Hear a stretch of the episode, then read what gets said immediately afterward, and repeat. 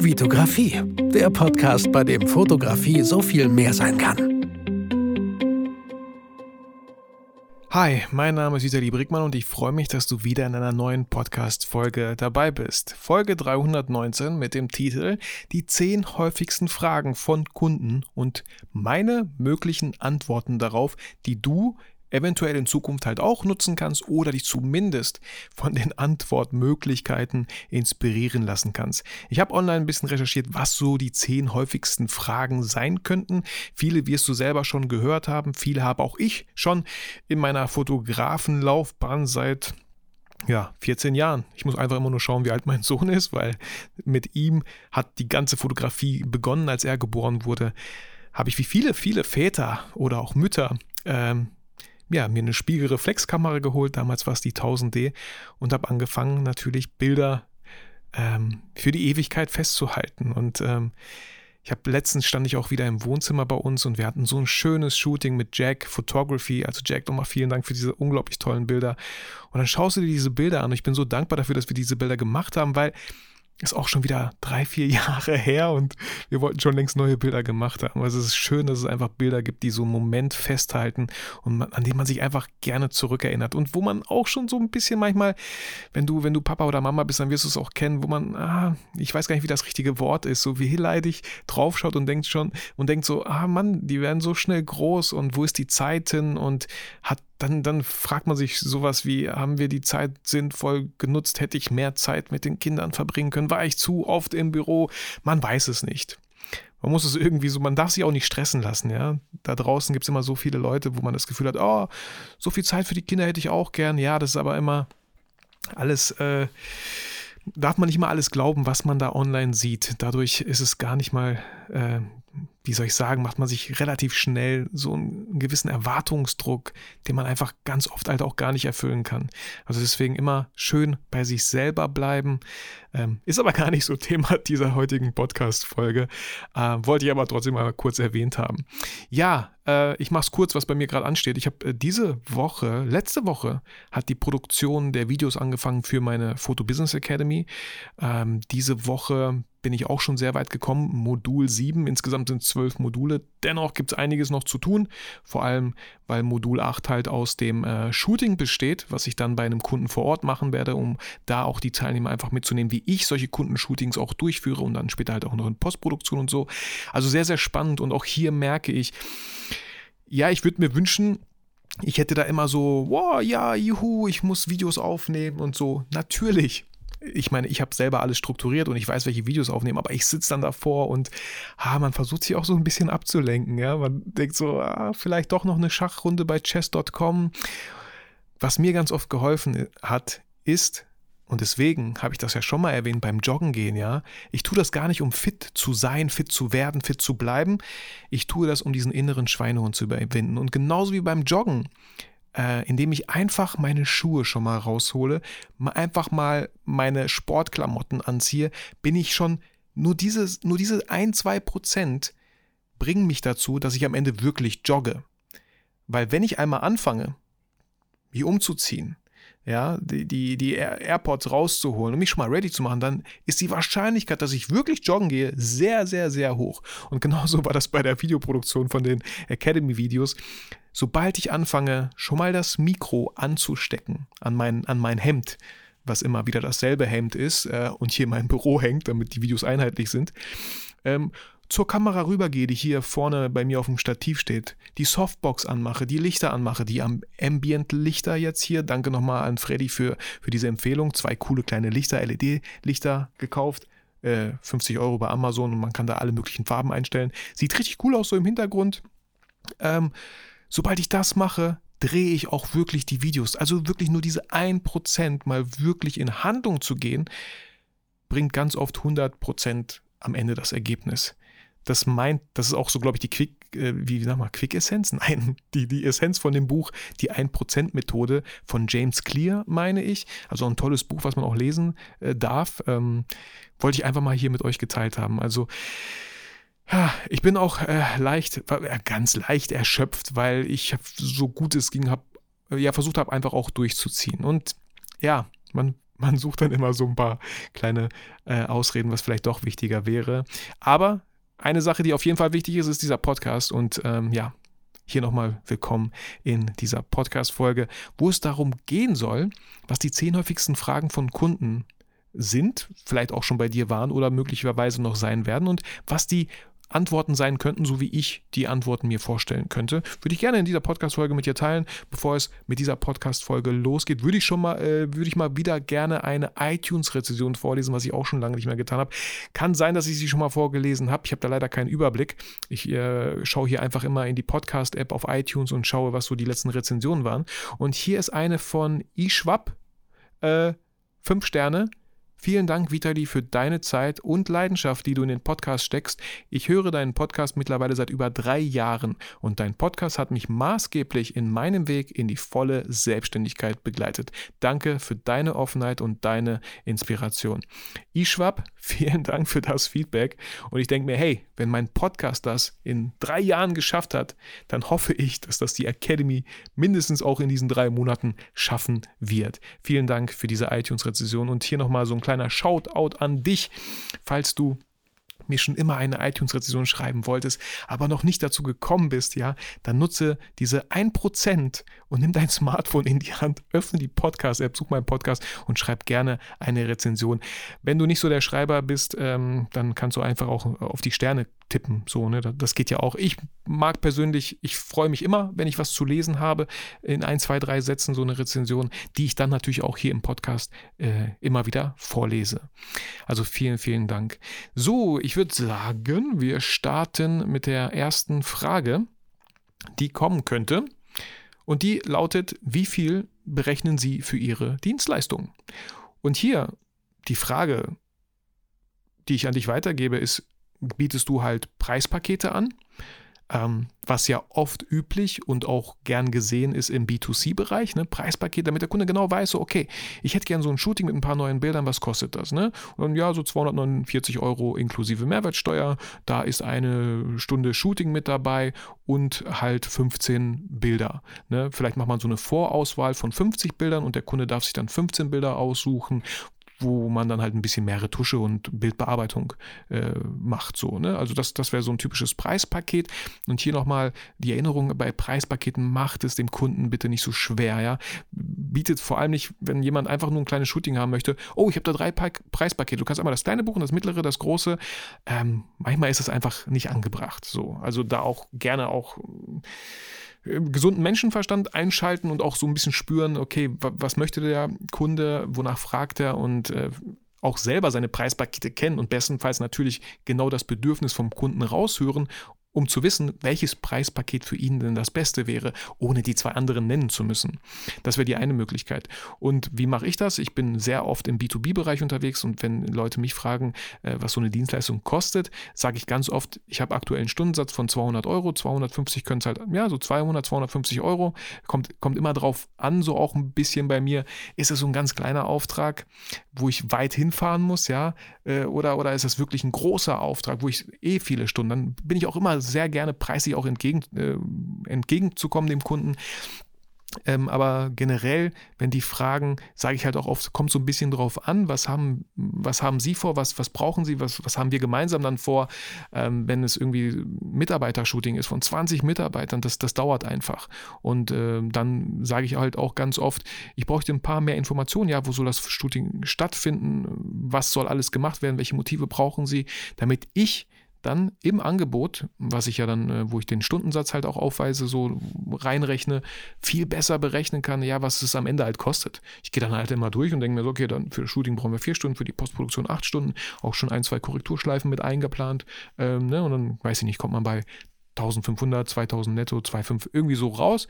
Genau, diese, diese zwei Möglichkeiten gibt es, wenn der Kunde fragt, wie viel berechnen Sie für Ihre Dienstleistung.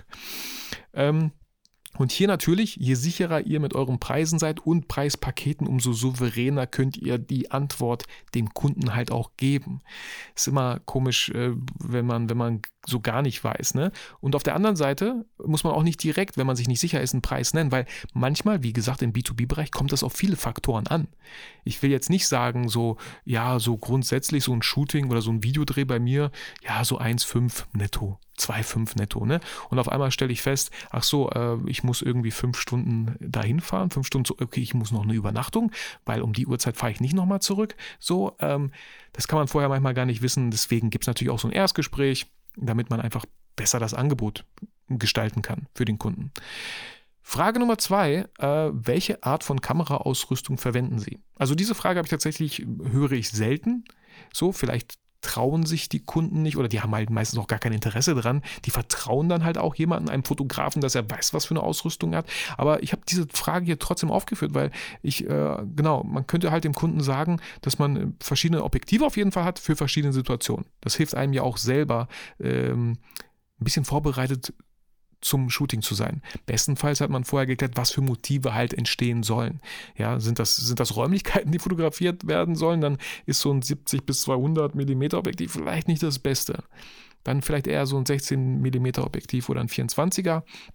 Damit kann man Räume halt sehr, sehr schön widerspiegeln äh, und in Bildern festhalten.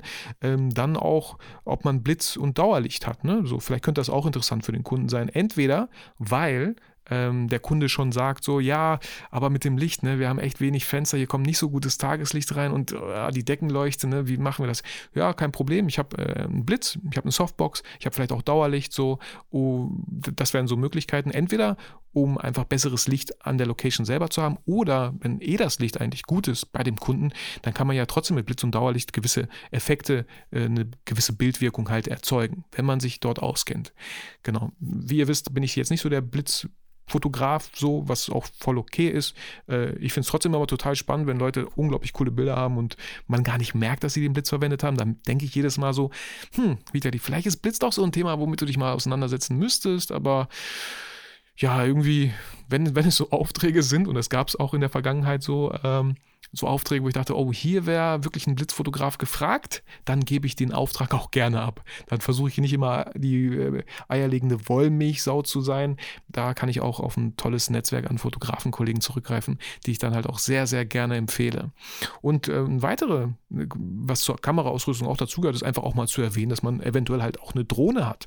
Also auch hier kann man natürlich noch ein bisschen mehr ins Angebot reinschreiben, von den Kosten her, weil man halt eine Drohne hat, weil man äh, nochmal Bilder aus der Luft Luft vom Unternehmen machen kann, aber auch oft, wenn es die Räumlichkeiten äh, hergeben, auch Bilder in den Räumlichkeiten aus, aus so einer, ja, aus der Höhe so ein bisschen, ne? Weil klar, man kann auch eine Leiter nehmen und Fotos machen, aber mit einer Drohne sieht das auch nochmal irgendwie ganz cool aus. So.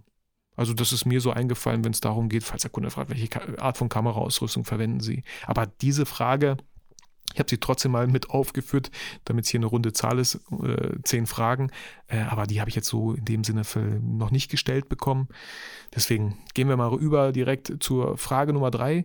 Wie lange dauert es, bis ich meine Fotos bekomme? Wir Hochzeitsfotografen kennen auch diese Frage, aber auch im B2B-Bereich kriegt man häufig diese Frage gestellt, entweder während dem Shooting oder kurz nach dem Shooting. Und hier kommt es natürlich immer so ein bisschen darauf an, äh, wie, wie, wie viele Bilder sind einfach entstanden. Was für ein Shooting war das? War das einfach nur eine Stunde fotografiert? Wenn, wenn ich äh, oft ähm, habe ich auch immer wieder mal so kleine Shootings. Leute brauchen einfach neue Bilder, entweder für, für deren Online-Auftritt, für äh, neue, neue LinkedIn-Profilbilder oder generell einfach ein Shooting, ähm, was 60 Minuten geht. Dann sage ich spätestens morgen. Also wenn ich jetzt nicht vollgeballert bin, dann, dann geht das relativ schnell. Vielleicht sogar am selben Tag, wenn wir vormittags ge geshootet haben, dann habe ich einfach manchmal auch Bock, nach so einem Shooting mich direkt dran zu setzen, weil ich ganz oft schon so noch frisch im Kopf habe, welche Bilder ich persönlich oder wir beide vielleicht auch sehr, sehr gut schon fanden. So, und dann habe ich auch, äh, ne, habe ich es geschafft, abgehakt, Kunde ist happy, hat relativ schnell die Bilder bekommen und, und äh, ich habe, ja, der Auftrag ist sozusagen durchgeführt. Anders sieht es natürlich aus, wenn man einfach acht Stunden, wie, wie ich äh, im März bei einem Kunden war, und wir acht Stunden halt die Mitarbeiter fotografiert haben, Mitarbeiter in verschiedenen Interaktionen, die Räumlichkeiten, auch von innen, von außen und so. Das, das, acht Stunden. Also da brauche ich mindestens eine Woche. Nicht in der Postproduktion, aber um einfach auch erstmal klarzukommen. Das heißt ja nicht, und es gibt manchmal Kunden, die denken so, man, das wäre der einzige Kunde, den man halt hat. Und wenn wir geshootet haben, sind am nächsten Tag die Bilder fertig. Ne? Also da müsst ihr vorsichtig sein. Äh, sagt lieber, es dauert länger, als wenn ihr ähm, euch voll überschätzt, sagt, ach, diese Woche schaffe ich es noch. Und dann, ja, Und dann kommt der Kunde, äh, ich habe immer noch keine Bilder erhalten, ah, wird doch nächste Woche. Ist immer doof. Ist immer viel döver, als wenn man sagt, so in äh, spätestens zwei Wochen sollten die Bilder auf jeden Fall fertig sein und dann braucht man nur eine Woche. Da freut sich der Kunde so. Also seid da auch bitte, äh, ja, realistisch. So. Ähm, genau. Und natürlich kommt so ein bisschen auf die Deadline auch an vom Kunden. Äh, sollte eine Homepage jetzt endlich bald mal online gehen und eigentlich fehlen nur noch die Bilder, dann kann man halt auch so ein bisschen äh, ja, Kundensupport, Kundenservice, guten Kundenservice anbieten, indem man sagt so, okay, ähm, ich setze mich diese Woche noch dran und dann kriegen wir das bis Ende der Woche hin. Auch hier könnte man überlegen, ob man ähm, dieses ne, einfach mal wirklich schnell abliefern, auch mit in so ein Angebot halt aufführen möchte. Das muss jeder dann selber entscheiden. Aber das wäre halt auch für mich ein Grund, ja, wenn jemand etwas schnell haben möchte und ich alle anderen Kunden dafür erstmal stehen und liegen lassen muss ähm, das, das, einfach nochmal ein bisschen extra zu berechnen. Vielleicht auch, man kennt es, wenn Leute am Wochenende arbeiten, noch so, so, so, so einen Wochenendbonus drauf zu packen. Also auch das ist, glaube ich, möglich so. Ähm, genau, bei Hochzeiten habe ich auch einfach mal hier erwähnt, ähm, sage ich persönlich immer so zwei bis vier Wochen. Also wenn es jetzt keine Dreitageshochzeit war, so, sondern so, man hat einen ganzen Tag begleitet. Klar, zwölf Stunden ist natürlich auch viel, ne?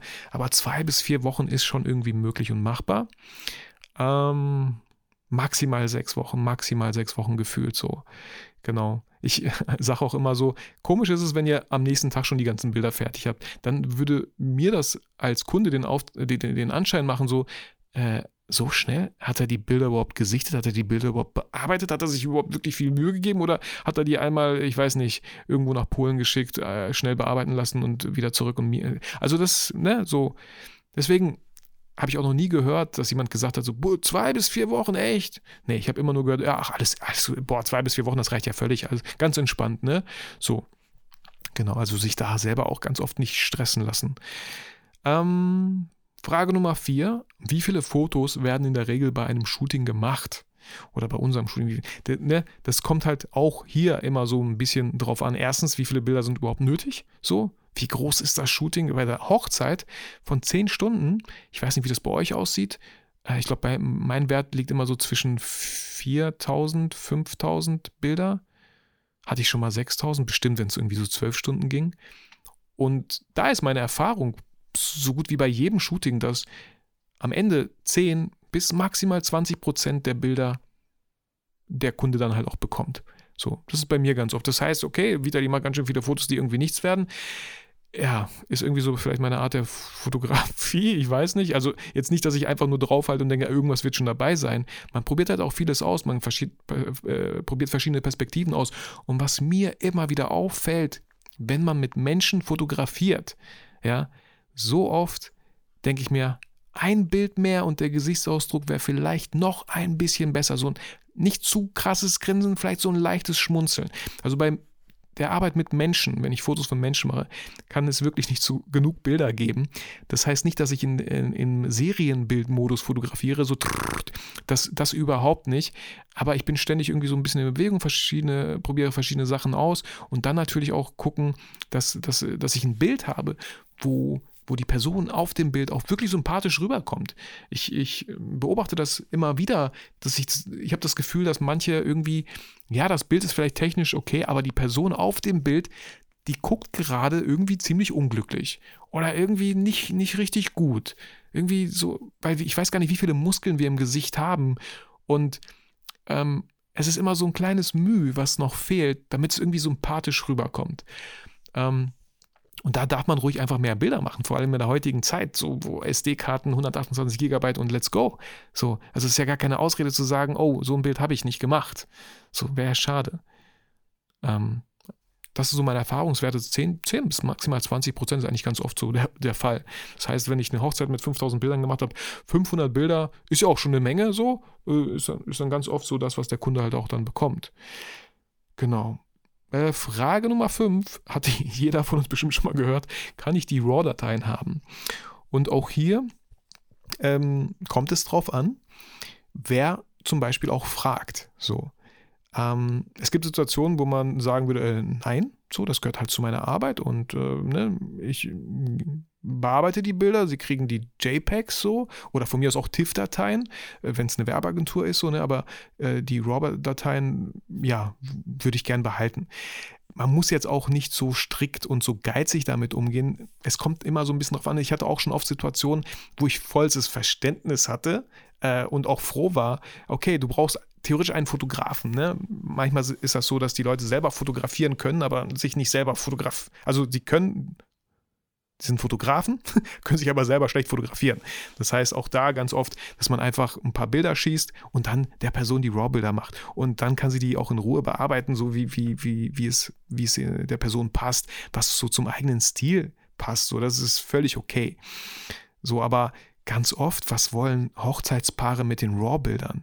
So, ähm, wenn ihr das anbietet, könnt ihr gerne machen. Wie auch, wie gesagt, kommt auch hier drauf an, ist das eine Hochzeit von einem guten Fotografenkollegen, der einfach selber da kreativ werden möchte. Ey, ja, auf jeden Fall. Warum nicht? Warum die RAW-Bilder vorenthalten? Das ist also völliger Quatsch so. Aber bei manchen Leuten denke ich mir so, hä, was wollt ihr mit den RAW-Bildern? Macht doch irgendwie gar keinen Sinn und dann ähm, würde ich die auch irgendwie nicht, nicht rausgeben. Also freut euch doch mit den tollen JPEGs so oder ne, TIFFs aber JPEGs reichen ja vollkommen aus, ähm, die ihr da bekommt. So. Da muss man ja nicht die ganzen Bilder sehen, diese 80% Bilder, die einfach nichts geworden sind, wo Leute einfach unglücklich schauen. Braucht doch kein Mensch. So. Und bei mir war es einmal so eine Situation, auch schon lange her, da hatte mich jemand angefragt, seine Hochzeit äh, zu begleiten. Und äh, weil das Budget einfach sehr, sehr knapp war, wurde die Frage gestellt, ob ich einfach nur die Bilder machen kann und bearbeiten könnten die das halt selber. Und da ich aber wusste, dass das keine Fotografen sind und die mit Lightroom nicht wirklich, wahrscheinlich noch nicht mal installiert haben oder auch Camera Raw oder wie, wie nennt man das? Ähm, wie heißt denn die andere Software, die ich schon längst mal installiert oder ausprobiert haben wollen würde? Äh, nee, fällt mir gerade nicht ein. bei jedem Zuhörer jetzt hier bei dir auch so, ah, das ist doch dieses, ja, mir fällt es gerade nicht ein. Aber da dachte ich mir so, nein, da gebe ich, nein, ich begleite die Hochzeit nicht so. Entweder ganz oder gar nicht, aber irgendwelche Bilder zu machen und dann voll die schlechte, kitschige Bearbeitung zu sehen und dann mich noch zu verlinken als Fotografen, äh, Horror. Fände ich nicht cool. Also das war so eine Entscheidung, wo ich definitiv ganz klar gesagt habe, nein, dann, dann, dann müsst ihr euch leider einen anderen Hochzeitsfotografen suchen, fertig aus. Äh, Punkt Nummer 6, äh, Frage Nummer 6, die von einem Kunden kommen könnte, ist, äh, können Sie mir Tipps geben, wie ich bessere Fotos machen kann? Und hier könnte man jetzt natürlich so voll der Assi sein und sagen so, ähm, nein, weil deswegen bin ich ja Fotograf und Sie sollten mich buchen, damit ich die besseren Fotos machen kann. Aber nö, ich sage ganz oft meinen Kunden auch, ähm, hey, Ne, du musst nicht für jeden Quatsch mich buchen. So. Ein Smartphone kann super viel. Oder wenn äh, ein Unternehmen einen Mitarbeiter hat, der sich halt um Social Media kümmern soll, äh, dann biete ich zumindest an, einen Workshop mit ihm zu machen, so wie ich fotografieren würde, wie ich die Bilder bearbeiten würde. Das biete ich zumindest an so. Aber auch da gebe ich sehr gerne Tipps, wie die bessere Fotos machen. So. Und äh, drei Tipps, die ich denen immer mitgebe, ist einmal äh, schönes Tageslicht, was meistens durchs Fenster kommt, einfach von vorne mitnehmen. Ähm, also falls man Mitarbeiter im Betrieb oder so oder Unternehmen fotografiert, stell sie einfach vor ein Fenster, wo tolles Tageslicht reinkommt, auf ihr Gesicht fällt. Natürlich bestenfalls nicht, wenn die Sonne da mega krass gerade durch dieses Fenster knallt. Kann auch ein cooler Effekt sein, aber ist natürlich ein bisschen schwieriger dann. Ähm, ansonsten, auch wenn man das macht, sehr wichtig, ein ruhiger Hintergrund. So viel, bei so vielen Leuten, die das halt ja laienmäßig machen, ist ganz oft einfach der Hintergrund der macht, da passiert einfach viel zu viel und das nimmt einfach den Fokus weg von der Person, die eigentlich im Mittelpunkt als Motiv herhält für das Bild so. Ähm, und spannende Perspektiven. Einfach mal was ausprobieren, einfach mal gucken, ob man irgendwo durchfotografieren kann. Das macht mir persönlich immer, immer wieder Spaß, so, solche Sachen, auch solche Spots zu entdecken. Und das ist auch immer wieder, glaube ich, etwas, wo die Kunden sagen, oh, wow, cool, spannende spannende Perspektive, die du da gefunden hast. Äh, hatte ich letztens auch bei einem Unternehmen, in dem ich fotografiert habe. Die hatten ihr Logo in so einer Tür und in, dem, in der Tür fand das Meeting statt, äh, in der Tür, äh, in dem Raum fand das Meeting statt und während dem Meeting habe ich von außen durch das Logo mit der Tür, die so milchig war, durchfotografiert und dann für mich so, ja, macht Spaß, klar, cooles Bild, ist auch wirklich ein gutes Bild entstanden. Und dann hast du auch gehört so, hey, ja, cooles Bild, coole Perspektive. Hat der letzte Fotograf so nicht gemacht, ne? Und schon habt ihr euch irgendwie so vom anderen Fotografen abgehoben und dem Kunden äh, signalisiert, war vollkommen die richtige Entscheidung, mich als Fotografen zu buchen. So. Genau, ähm, aber allein schon fürs Karma-Konto gebt euren Kunden sehr gerne Tipps, wie die bessere Fotos machen können. So, und wenn ihr das Gefühl habt, dass ihr wirklich der Experte seid, weil ihr wirklich wertvolle Tipps gegeben habt, dann wird es so oder so irgendwann mal dazu kommen, dass ihr dann für das Shooting gebucht werdet, weil sie halt irgendwann an ihre Grenzen stoßen werden. Fertig aus. Super. Äh, Frage Nummer 7. Ähm, wie viel Zeit sollten wir für das Shooting einplanen? Ähm, na klar, kommt immer darauf an, was alles fotografiert werden soll, wie viele Motive im Spiel sind, was, ne, was alles gemacht werden soll. Ah, und hier auch aus genau diesem Auftrag.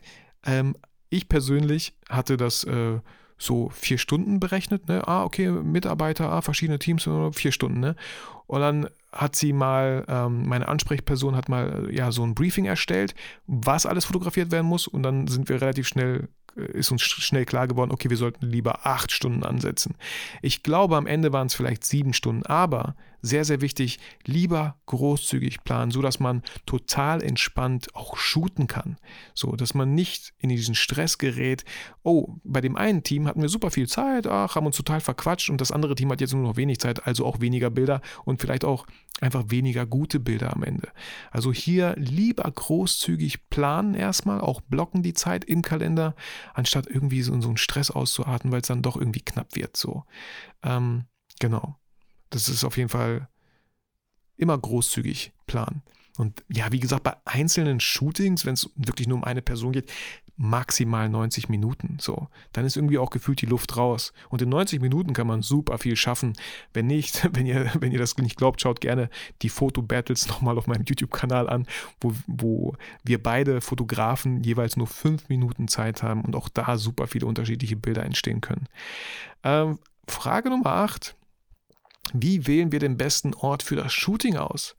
Ähm, auch hier, wenn, wenn, wenn äh, Kunden die Räumlichkeiten vielleicht nicht haben oder wenn sie auch die Räumlichkeiten haben, grundsätzlich zu schauen, welche Location passt erstens zu der Person, beziehungsweise halt auch zum Branding von dem Unternehmen, von der Person. Äh, welche Farben? Sollte es eher schlicht sein? Darf es ein bisschen verspielter sein?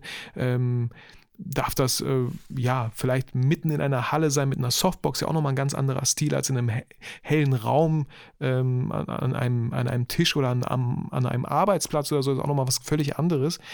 Äh, ich persönlich suche schon viele Locations danach aus, wo echt gutes Licht ist, so, weil ich halt ungern mit Blitz fotografiere.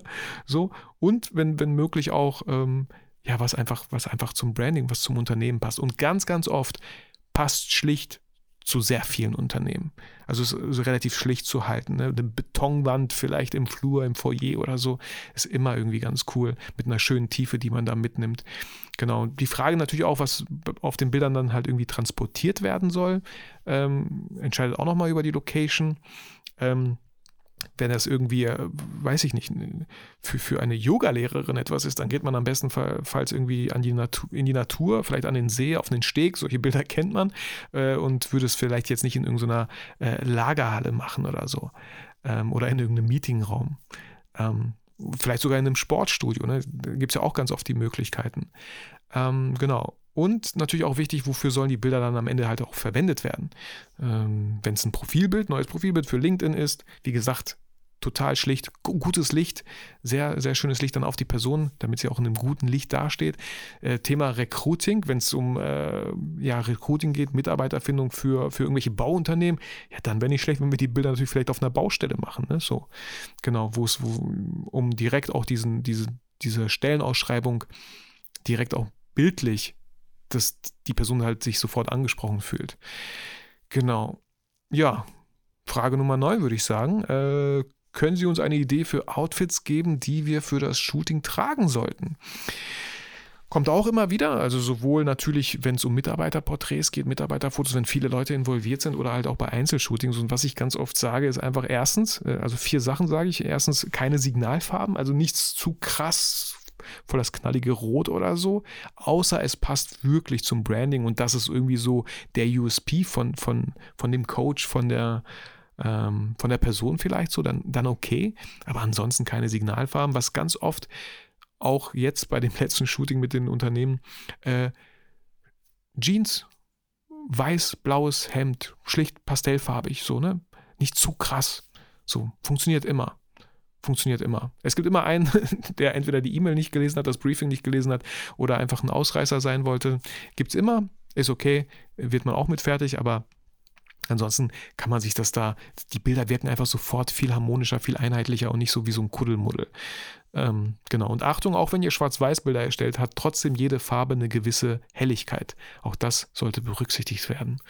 Ähm, was mir sonst noch wichtig ist, dass, dass die Leute keine zu groß, also nichts tragen, wo man zu große Logos sieht oder so voll die Schriften so, finde ich persönlich sehr, sehr ablenkend und schlimmstenfalls muss man alles halt irgendwie retuschieren oder so, ne, weil es irgendwie da nicht aussieht, nicht passt und man das vielleicht auch gar nicht darf.